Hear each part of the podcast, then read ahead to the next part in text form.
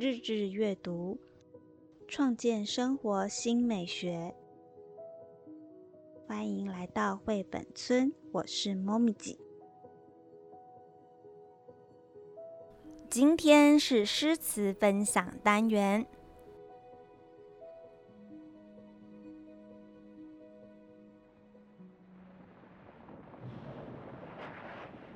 前阵子的封面带来丰沛的雨量，让台湾水情得以疏解。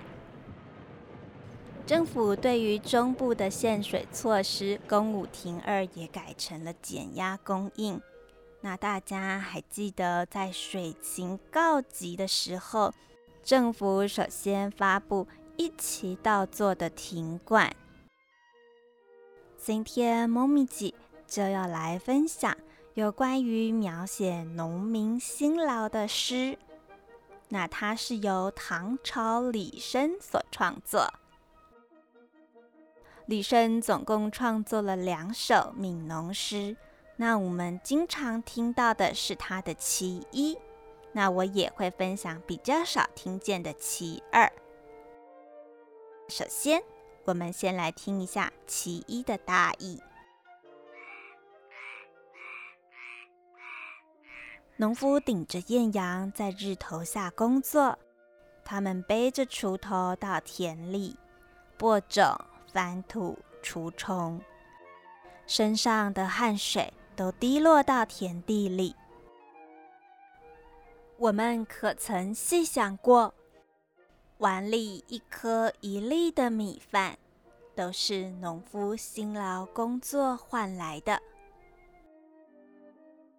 那我们就来听一下这首诗：锄禾日当午，汗滴禾下土。谁知盘中孙，粒粒皆辛苦。所以我们要好好珍惜碗里的食物哦。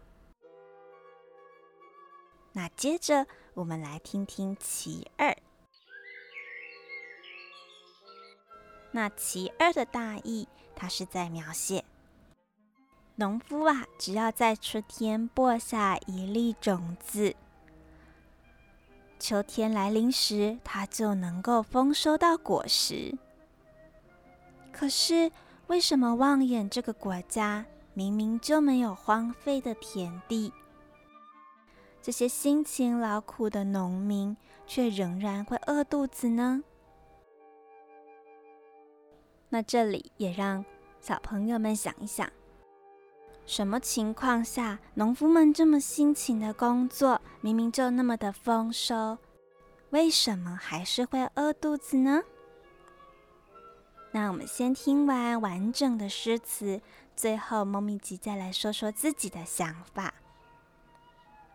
《悯农诗·其二》：春种一粒粟。秋收万颗子，四海无闲田，农夫犹饿死。那小朋友，你们认为是什么情况，在农民这样大丰收之下，可是还是会饿肚子呢？梦吉是这么想的：有可能当时太过于丰收。导致有许多的粮食产物，可是吃的人并不需要这么多，导致供应与需求彼此之间不平衡。市场的话里面就会说供需失衡，因为供需失衡而导致价格的波动。粮食很多，吃的人少，价格偏低。那什么情况下会变成粮食价格偏高呢？如果你有留意新闻，在台风或大雨季来临之前，叶菜类的价格就会突然飙涨，所以我们的政府就必须要去控管这些价格，以保障农民的权益。今天的分享到这里告一个段落。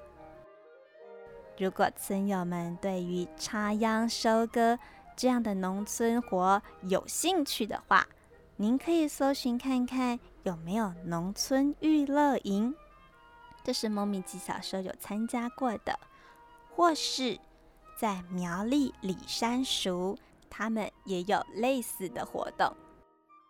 最后，就用一题亲子讨论题作为结尾，请问，台湾的稻米在不同的地区各是几期稻作呢？